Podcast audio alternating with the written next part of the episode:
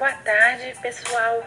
Hoje eu e a Renata viemos aqui para conversar com vocês sobre um artigo muito interessante. Esse artigo trata da experiência de avaliação formativa usando o formulário Google.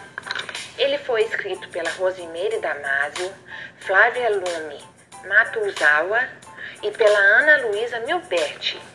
Ele fala da inserção de tecnologias digitais na educação básica, como resultado de uma pesquisa de extensão na modalidade à distância com aplicação em escolas públicas municipais. O formulário Google é um recurso digital que é armazenado em nuvem. Essa ferramenta de criação de questionários com questões de vários formatos e com recursos de personalização ajuda a criar instrumentos de avaliação flexíveis que automatizam a coleta de dados. A ação dessa pesquisa refere-se à intervenção de um especialista em tecnologia educacional.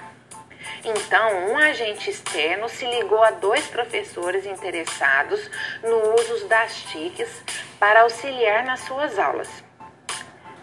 Esse projeto foi aplicado em uma escola que possuía o total de 322 alunos, mas foi desenvolvido com duas turmas do sétimo ano.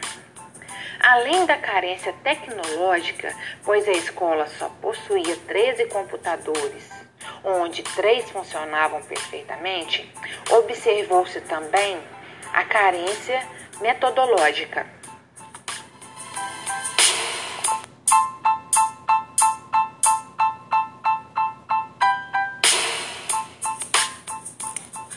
Contudo, ainda desafios a serem enfrentados.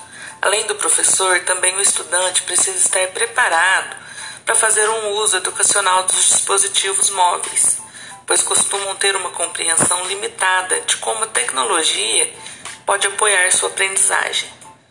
Notou-se uma empolgação inicial dos estudantes, mas que não se prolongou até o final da atividade.